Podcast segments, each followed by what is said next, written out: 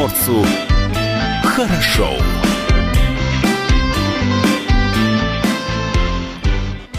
Доброе утро, это радио «Комсомольская правда», с вами Алексей Самуськов. Видеотрансляция продолжается из студии на сайт dv.kp.ru, в наши группы соцсетей Facebook, ВКонтакте, в Одноклассниках, а также в Инстаграме, не забывайте про него, он есть, э, инстаграм dvkp.ru, также прямой эфир можно наблюдать в нашем YouTube-канале. Эфир вы также можете слушать при помощи мобильного приложения, которое называется «Радио КП», есть оно как для iOS, так и для для Android-платформ. Там есть не только все записи наших эфиров, но и подкасты наших коллег. Телефон студии 230 22 52 и номер для сообщений WhatsApp 8 924 300 1003. Кто ходит в гости по утрам? Сегодня отмечается Международный день архивов. В современном мире высоких технологий к архивисту предъявляются высокие требования, ведь ему дано право хранить памятники истории и культуры. Чтобы обеспечить сохранность ценных исторических документов, в течение всей жизни архивисты проводят их научно-техническую, консервационную, реставрационную обработку. И о работе архивов сегодня мы и поговорим. С нами на связи Александр Анатольевич Торопов, директор Российского государственного исторического Исторического архива Дальнего Востока. Александр Анатольевич, доброе утро. Доброе утро. Александр Анатольевич, традиционный вопрос для а, всех наших гостей, коли вы уж сегодня гость эфира, хоть и на удаленке по телефону. Как начинается ваше утро? Э, утро начинается э, с рассмотрения поступающих запросов, э, э, поручениями сотрудников для исполнения тех или иных э, работ. А чай или кофе вы предпочитаете по утрам? Я по утрам предпочитаю чай, но э, на рабочем месте э, прием пищи у нас запрещен. Понятно. Александр Анатольевич, ну смотрите, архив имеет э, федеральное значение. Сколько единиц э, хранения сейчас в архиве и что это за материалы? Но сегодня, я думаю, нет необходимости кого-либо убеждать в важности и необходимости архивов. За последние годы общественный интерес э, к фактам и документам значительно усилился, и обеспечивая вечное хранение и использование документов Архивного фонда Российской Федерации, архивы способствуют укреплению федерализма, формированию гражданского общества, становлению правового государства, воспитанию россиян в духе гражданственности и патриотизма. Российский государственный исторический архив Дальнего Востока был образован по постановлению Совета народных комиссаров СССР от 2 августа 1943 года в городе Томске как Центральный государственный архив Дальнего Востока. В нем сосредоточены документы учреждений, вывезенных в Сибирь в 1930-х, начале 1940-х годов в связи со сложной международной обстановкой и отсутствием на местах возможностей для сохранения документов. Но вот, однако, географическая удаленность архива от региона препятствовала развитию исторических и краеведческих исследований на Дальнем Востоке, что периодически порождало инициативы по возвращению документов в регион. И в конце 1980-х годов эта деятельность вылилась в мощное движение во Владивостоке, в результате чего в феврале 1991 года Совет министров СССР принял постановление о переводе Центрального архива Дальнего Востока из Томского в Владивосток. И вот с 1992 года архив носит современное название – но наш архив хранит преимущественно делопроизводственную документацию учреждений, которые действовали на территории современного Дальневосточного федерального округа.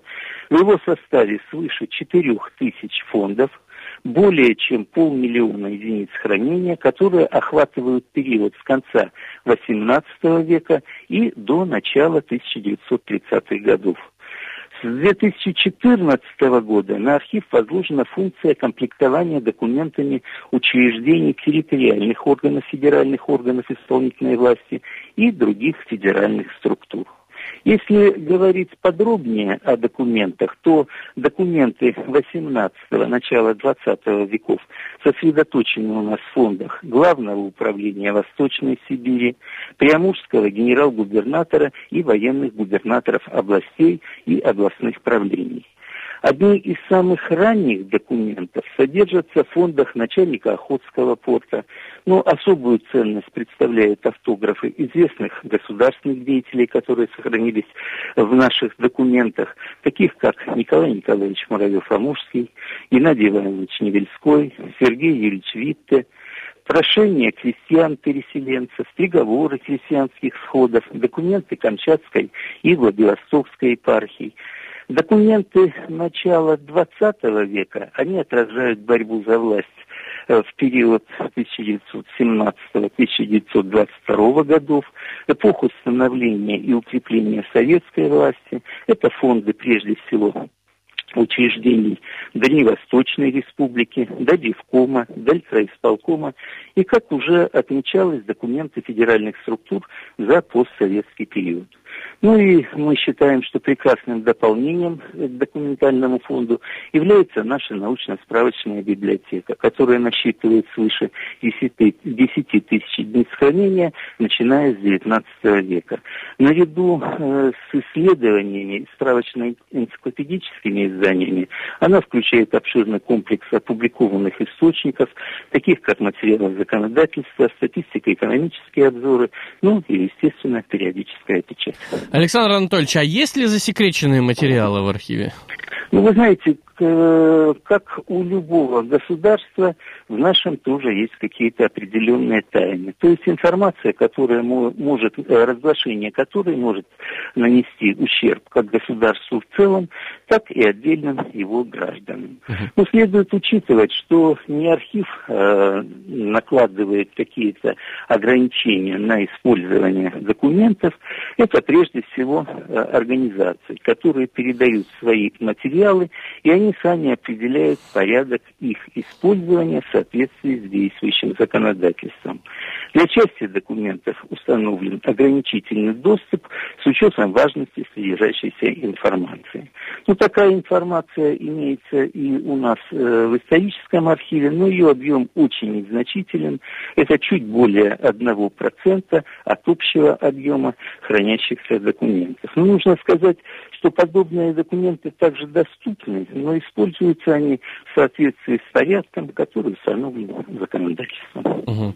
А, а есть ли у вас, вот получается, вот у вас же, получается, есть возможность заглянуть в самые, скажем так, невероятные документы, и вот были ли какие-то архивные материалы, которые вот лично вас потрясли? Ну, вы знаете, за годы моей работы э, в архивной отрасли мне пришлось обращаться к различным документам различных исторических эпох, и, как правило, это делопроизводственная документация, которая оформлена в соответствии с действующими на тот момент правилами. И это не только документы каких-то спецкранов, это, конечно, обычная документация, доступная и другим исследователям. Ну, э, нужно сказать, что поражает, конечно, работа чиновников с документами в XIX веке, когда чиновниками готовились объемные аналитические записки и доклады, а также внимание к этим выводам, предложениям высших должностных лиц региона. Угу. По заметкам на полях мы можем говорить о высокой эрудиции этих людей, об их огромной заботе, о будущем этой дальневосточной окраины России. Время у нас, э, как правило, запечатлено в фактах на бумаге, которые мы должны сохранить и передать э, во времени будущим поколениям. Ну вот, кстати говоря, о современном архивисте, какие знания, навыки э, предъявляются к нему? Как, вот каким комплексом знаний, навыков он должен обладать? Ну, современный сотрудник архива – это прежде всего историк-архивист. Он должен знать историю страны и региона, историю государственных учреждений, обладать э, терпеливостью, внимательностью, аналитическим складом ума, организованностью, ну, должен с любовью относиться к, система, э, к систематизации и порядку, а также в соответствии с современными реалиями иметь навыки э, работы с компьютерными технологиями. Угу. А как вы популяризируете архивные материалы? Ну, вы знаете, э, я думаю, что архивные документы не нуждаются в популяризации. Uh-huh. А формы использования предусматривают подготовку и оформление историко-документальных выставок, подготовку и издание сборников архивных документов. Архивом издается серия «Малая Родина», которая рассказывает об истории заселения отдельных районов Приморского края. Непосредственное участие архив принимает в подготовке и проведении научно-практических конференций, круглых столов, проведении экскурсий для студентов высших учебных заведений. Спасибо большое, Александр Анатольевич Торопов, директор Российского государственного исторического Спасибо. архива Дальнего Востока. Мы вас еще раз поздравляем с э, Международным Спасибо. днем архивов. Спасибо. Пользуясь случаем, я хотел бы также поздравить работников государственных, муниципальных, ведомственных архивов с Международным днем архивов и выразить им искреннюю признательность и благодарность за работу на архивной стезе и пожелать всем доброго здоровья. Спасибо большое. Мы также присоединяемся к этим словам поздравления. Действительно, работа архивов, она, так скажем, неразрывно связана с существованием любого а, государства, да и вообще это часть нашей истории. А как говорится, не зная своего прошлого, у вас нет будущего. Сделаем небольшую паузу, ну а затем мы вновь вернемся в эфир и напомню, что сегодня отмечается Международный день архивов. И этой теме мы посвятим сегодня еще несколько важных минут минут. Никуда не переключайтесь. Радио «Комсомольская правда». Вместе с вами. Телефон прямого эфира 230 22 52 и номер для сообщений WhatsApp 8 924 300 1003. Хорошо. В студии Алексей Самуськов, и я напоминаю, что сегодня Международный день архивов. И сейчас с нами на связи Александр Михайлович Ведякин, директор Государственного архива Приморского края. Александр Михайлович, доброе утро. Доброе утро, радио «Комсомольская правда». Доброе утро, радиослушатели. А, традиционный вопрос для каждого нашего участника эфира. Как начинается ваше утро, Александр Михайлович? Утро начинается, как у всех руководителей учреждений. Это с доклада охраны, с доклада сотрудников, вот, и со сбора руководителей отделов так начинается угу. мой рабочий день. А чай или кофе по утрам предпочитаете? Дома я предпочитаю кофе. Кофе все-таки. Александр Михайлович, смотрите, архивная служба в крае скоро отметит э, столетний юбилей. И сколько лет вообще работает Государственный архив Приморского края? В начале марта Государственный архив и архивная служба Приморского края отметила 97 лет. И сто лет мы будем праздновать в 23 году. Дата, конечно, очень темная, большая. За сто лет э, архивы очень претерпели много и по наличию документов, и по их оцифровке и так далее. Но получается, что это самый большой архив э, на территории края, правильно? Или где-то есть? Да, Государственный архив Приморского края это самый большой, самый большой архив Приморья. Угу. На сегодняшний день э, в Государственном архиве насчитывается более 3700 фондов или миллион двести шестьдесят единиц хранения. Это и более 14 800 тысяч книг и брошюр, и газет очень много, журналы 18 с половиной тысяч и других видов печатной продукции. Это 92 фонда личного происхождения – а личное происхождение фонда это фонды героев социалистического труда. Угу. Это и заслуженных учителей, заслуженных строителей нашего Приморья. Кстати, а какими самыми уникальными документами может гордиться архив? Какая есть самая интересная архивная находка, на ваш взгляд? На мой взгляд, я всегда, когда провожу экскурсии или с гостями встречаюсь, я всегда показываю сборник указов Екатерины II 1862 года издания. Это указы Екатерины II. Очень большой, объемный документ, очень интересный для всех. И работает, когда у меня работают люди в читальном зале, они частенько, конечно, к этим, к этим документам обращается и заказывает Угу. Ну вот, кстати, про читальный зал. Насколько мы знаем, ежегодно в читальном зале архива работают более тысячи посетителей. Вот, а кто и какие дела чаще всего-то запрашивает? Кто эти люди, кто приходят э, в читальный зал архива? Ну, в читальном зале у меня работают исследователи разных категорий. Это и студенты, учителя, научные сотрудники, доценты, историки, а также юристы и просто пользователи, которых интересуют различные темы. Работают с разными фондами. У каждого исследователя своя тема. Это и Владивостокский горосполком, это и Восточный институт, дореволюционные фонды, очень часто к ним обращаются наши студенты, и партийные фонды. То есть на интересующуюся тему исследователи подбирают свой материал. Угу. А, получается, как вообще правильно-то работать с архивными материалами? Что можно и что нельзя фотографировать? Ну, вот у меня в читальном зале география работников читального зала очень большая, в том числе не только по Российской Федерации.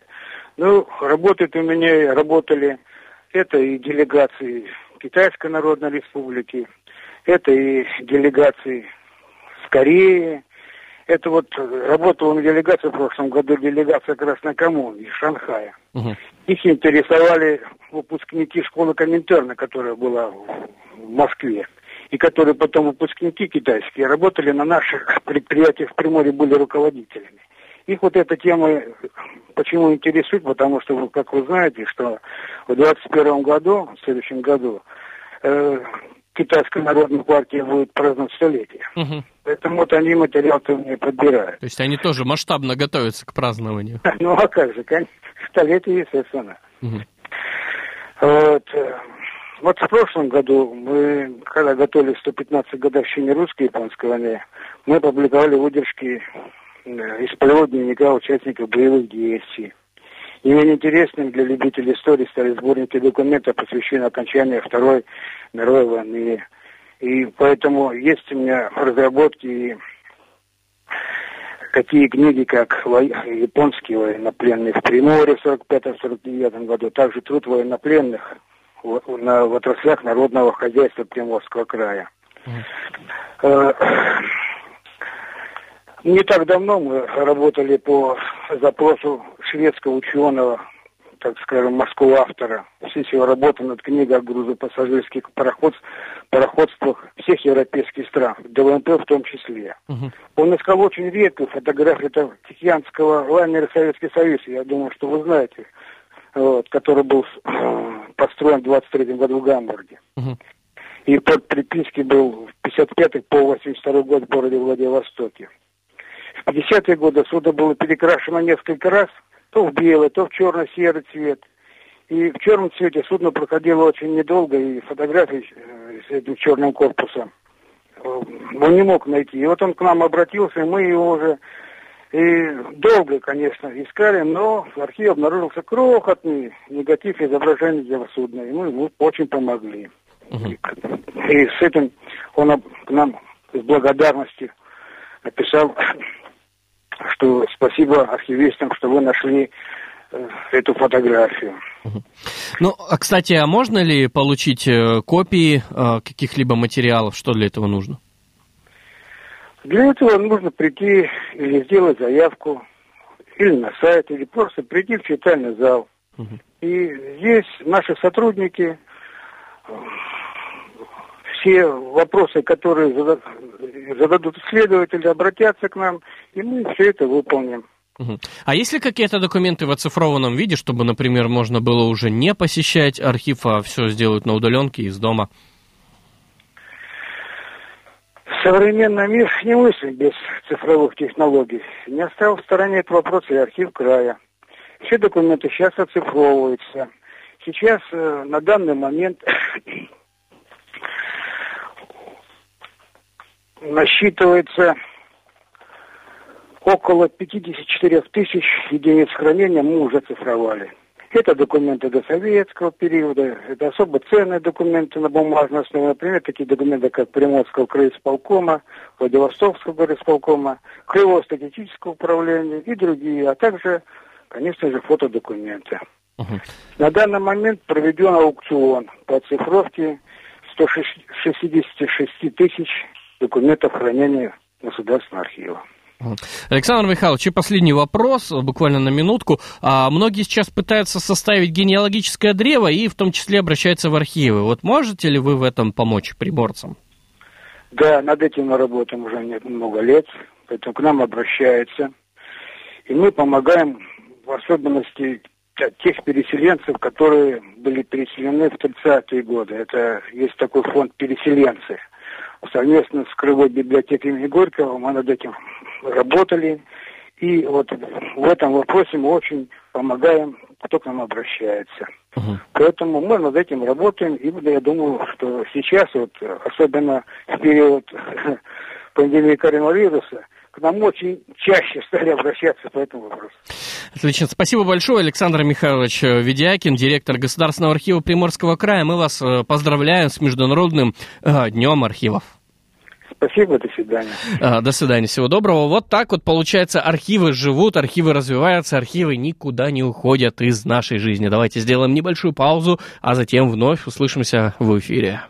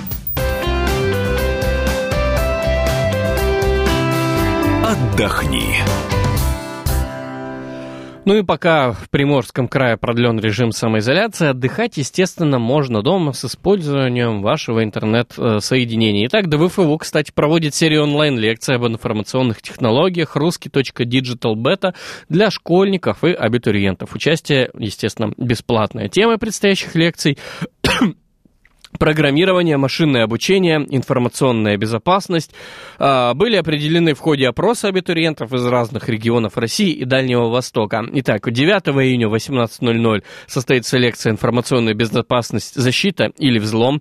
10 июня в то же самое время «Жадные алгоритмы и динамическое программирование». 16 июня «Как создать игру, в которую будут играть». 17 «Машинное обучение». 23 июня «Абстрактная композиция и ее средства». И 24 июня математические методы в цифровой экономике. Начало всех лекций 18.00. Участники смогут не только послушать лекции от ведущих преподавателей и сотрудников университета, но и задать им интересующие вопросы в режиме реального времени. Все лекции будут транслироваться на YouTube-канале ДВФУ. Ну и узнать э, интересующую информацию и подробное расписание можно на сайте dvfu.ru.online.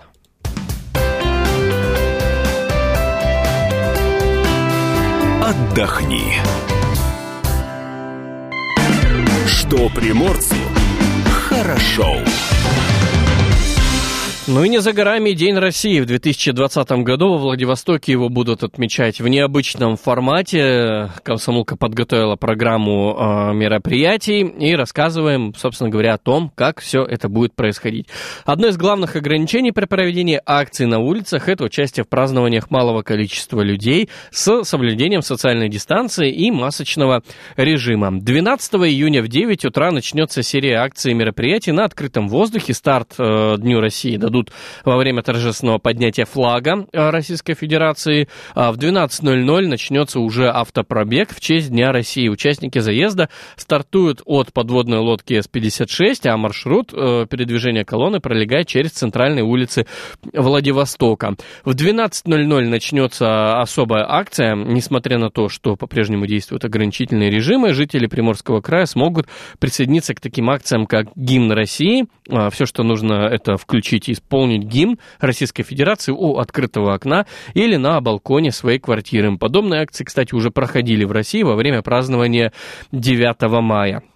Также всю пятницу, 12 июня, во многих дворах приморцев будут играть концерты. А, их планируется дать в рамках акции «Мы, Россия». Артисты предложат вспомнить жителям и исполнить вместе с ними патриотичные и тематические песни. Ну, только подпевать и наслаждаться песнями придется дома, у своих окон или с балконов. А музыкальные мини-концерты, кстати, прозвучат э, на некоторых общественных местах по всему краю. Например, во Владивостоке а, это будет на центральной площади города, а также на набережной спортивной спортивной гавани. А, будут небольшие концерты для всех, кто отмечает День России. Ну и с 8 по 15 июня по всей России проходит донорская неделя. Она приурочена в этом году как раз, как раз таки к празднованию Дня России.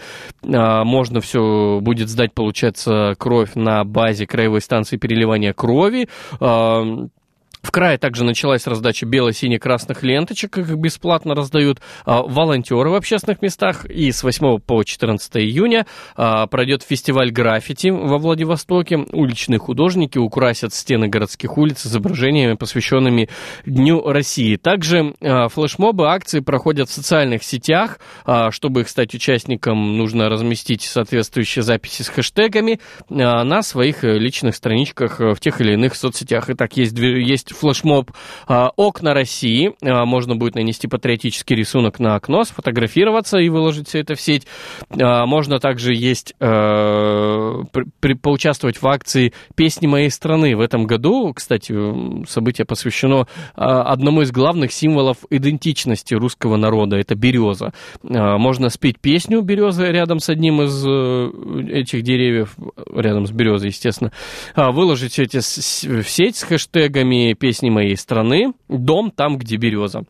Можно также просто, кстати, делать тематическую фотографию, если вы стесняетесь петь.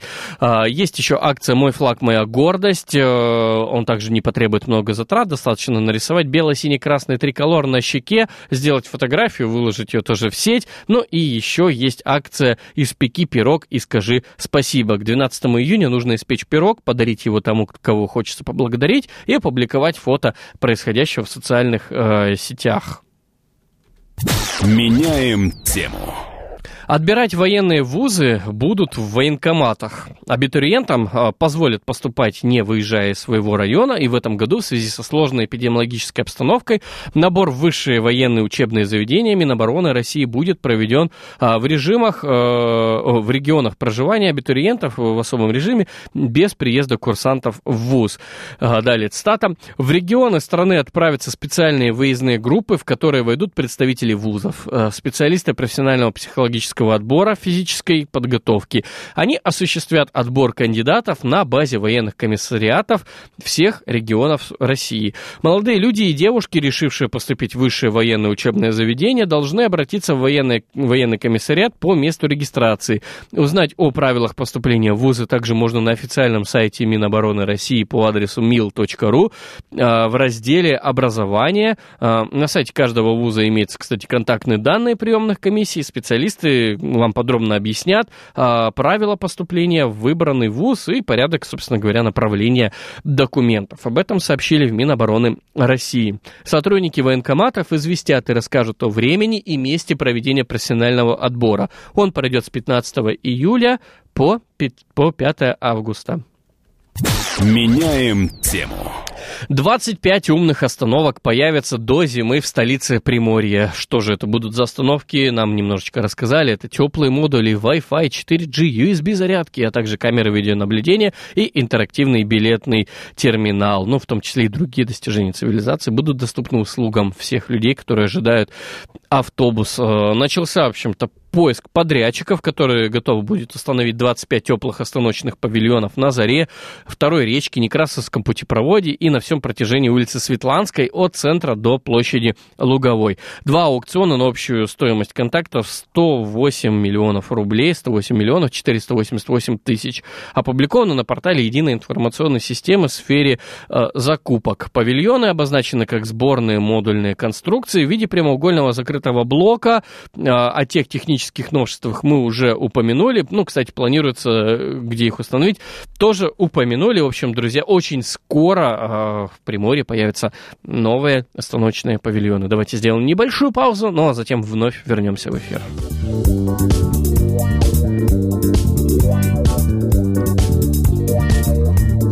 Дым выдыхают заводов огромные рты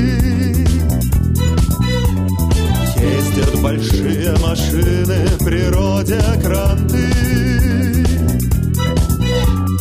Люди пешком на работу с похмелья идут.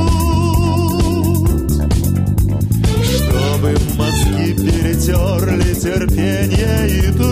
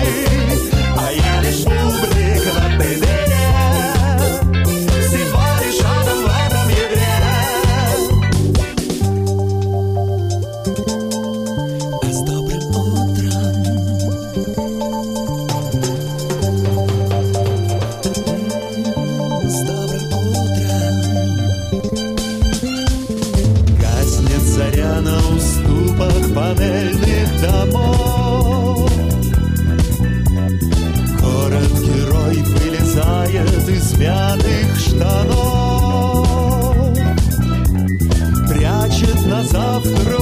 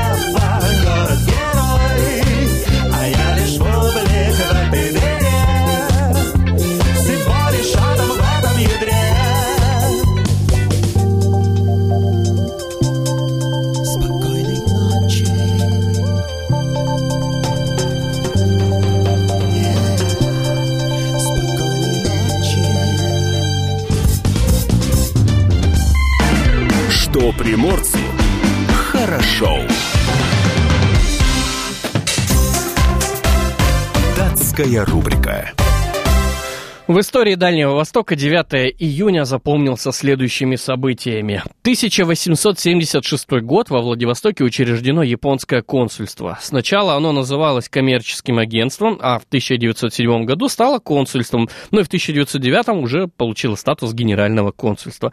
Первым японским консулом был назначен господин Суваки. В 1888 году ликвидировано Владивостокское военное губернство. Владивосток включен в состав Приморской области Приморского генерал-губернатора с пребыванием губернатора в Хабаровске. В 2003 году командующий Тихоокеанским флотом адмирал Виктор Федоров с супругой впервые с официальным визитом посетил военно-морскую базу ВМС США Перл-Харбор. Кто родился в этот день, 9 июня? Родился Петр I, первый российский император. Федор III Алексеевич, русский царь династии Романовых, старший брат Петра I. А, Иоганн Готфрид Галле, немецкий астроном, открывший планету Нептун. Лес Пол, американский гитарист, один из создателей электрогитар, новатор звукозаписи и изобретатель собственной гитарной конструкции. Бен Абрузо, э, американский воздухоплаватель, вместе с экипажем первый в мире на воздушном шаре, перелетевший через Атлантические и Тихие океаны. Э, Джон Лорд, английский музыкант, клавишник и композитор, участник группы Deep Purple. Э, Игорь Бриль, пианист, композитор, педагог, народный артист России. Мик Бокс, основатель и лидер группы Юрай Хип. Э, Майкл Джей Фокс, канадский киноактер, звезда незабываемой трилогии «Назад в будущее». Джонни Депп, американский актер, кинорежиссер, музыкант, отмечает сегодня свой день рождения, а также Натали Портман, американо-израильская киноактриса, обладательница, кстати, премии «Оскар». Датская рубрика. Вот это номер. О чем пишут в комсомолке. Свежий номер газеты «Комсомольская правда» уже в продаже и доступен вам по подписке. Вредят ли маски детям и спортсменам? Читаем на девятой странице. А, бывшая и нынешняя жены ухаживали за Михаилом Кокшеном вместе. А, народный артист России скончался на 84-м году жизни. Продолжение читаем на странице 14. Богачи покупают бункеры судного дня. Э, вот такая необычная, загадочная история, расписана на 15 странице газеты «Комсомольская правда». Подать документы в колледж можно до 25 августа. Об этом в эфире радио «Комсомольская правда» сообщил первый замминистра просвещения Дмитрий Глушко. Ну и главный материал сегодняшнего номера «Как криминальный авторитет Толя Бык стал народным Робин Гудом. Об этом мы тоже можем прочитать э, в газете «Комсомольская правда». Под Путин подписал богоугодные льготы. Глава государства рассказал о помощи соцработникам. Читаем на второй странице. Туристический сезон откроется 1 июня. И новшество этого лета туроператоры запустят более 10 новых программ по России. А как на курортах встречают отдыхающих? Нет справок и ваучера санатория? Пожалуйте в обсерватор. В Краснодарском крае карантин, кстати, продлили до 21 июня. Ну, а приморцам разрешили гулять. А, в регионе вступили в силу новые послабления режима самоизоляции, в том числе и для прилетающих. Три недели от роду врачи рассказали о состоянии самого юного пациента с коронавирусом э, в Приморье. Ну и давайте все-таки пробежимся еще немножечко по материалу. Неужели россиян будут проверять на коронавирус дешевыми китайскими тестами? Задается вопросами Алиса Рексер. И читаем об этом на пятой странице газеты «Комсомольская э, правда». Э, эти и многие другие материалы, вот, кстати, вот про э, вся правда о Джордже Флойде, наркоман-грабитель, а теперь знамя протеста. Штрихи биографии покойного, о которых не любят говорить системные СМИ, рассуждает об этом Эдвард Чесноков на десятой странице газеты «Комсомольская правда». Ну и не забываем, конечно же, мисс Изоляция «Комсомольская правда» на 16 странице, там же, где рядом и кроссворды. Вот это номер. О чем пишут в комсомолке. Что приморцу хорошо. Студии радио «Комсомольская правда» Алексей Самуськов. Телефон прямого эфира 230 22 52 и номер для ваших сообщений WhatsApp 8 924 300 1003. Кроха-олененок из Приморья перенес сложную операцию успешно. Травмированное животное вышло к людям в поисках помощи. Приморский центр реабилитации редких животных «Тигр» сообщил через свой инстаграм о том, что операцию малыша Изюбря прошла успешно. Животное хорошо перенесло наркоз. Олененку около пяти неделю от роду. Его привезли в центр из Тернейского района. Он а, вышел в поселок э, Максимовка, был, естественно, травмирован. А в поселке его подобрали местные жители. Вероятно, животное подверглось нападению диких собак. У него сложный осколочный перелом передней а, ноги. Специалисты организации надеются, что олененка получится поставить на ножки и выражают благодарность врачам, которые подарили шанс на здоровую жизнь маленькому изюбрю. Shh. Ученые сделали самцу белой мыши вазектомии, сняли это на видео, объяснили это следующим. Все ради спасения от коронавируса. Новосибирские ученые из Института цитологии и генетики СОАРАН запустили серию роликов о подготовке мышей к, к тестированию вакцины от коронавируса. Из рутинного процесса решили сделать научно-популярное YouTube-шоу. В нескольких сериях исследователи покажут, как мышкам прививать человеческий ген. Первый ролик уже есть, и на нем самцу под наркозом образом проводят стерилизацию объясняют, для чего все это нужно.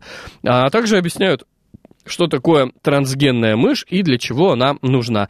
Это животное, которому, кстати, подсадили ген человеческого белка. Дело в том, что обычная подопытная мышка для работы с вакциной от COVID-19 не подходит. Она попросту не заразится этим вирусом. Ну, а ученым уж хочется, естественно, испытать вакцину именно на мышах. Почему? Потому что это хорошо изученный зверек, он достаточно ходовой в лабораторных исследованиях и привычный для первого этапа исследований. Именно поэтому мышь и нужно немножечко очеловечить. Э, человеческий ген позволит мышке стать восприимчивой к коронавирусу. А, как только появится первая партия трансгенных мышей, их передадут в Центр вирусологии «Вектор» для дальнейшей работы с вакциной и других исследований. Так э, не необычные мыши помогут спасти мир от новой болезни. Меняем тему. Без помощи чиновников пляж в Приморье изменился до неузнаваемости. Еще три года назад участок углового залива вдоль улицы Лиманы представлял собой не самое приятное зрелище. Горы мусора на берегу, захламленный и заросший пляж, бутылки, автомобильные шины. Но в 2017-м житель Трудового Александр Тинкеев стал каждый день приезжать сюда на 5-10 минут, собирать мусор в пакеты и выставлять их на дорогу. Необычный поступок Александра Тинкеева привел к тому, что за три года пляж изменился до неузнаваемости. Сейчас место никогда не пустует, речь вовсе не о пикниках, а об обычных нормальных отдыхающих людях. Вот, друзья, позитивный пример того, как можно преобразить вокруг себя свой э, край. Поступаем правильно, принимаем во внимание и слушаем радио «Комсомольская правда». Услышимся с вами завтра. Что приморцу хорошо.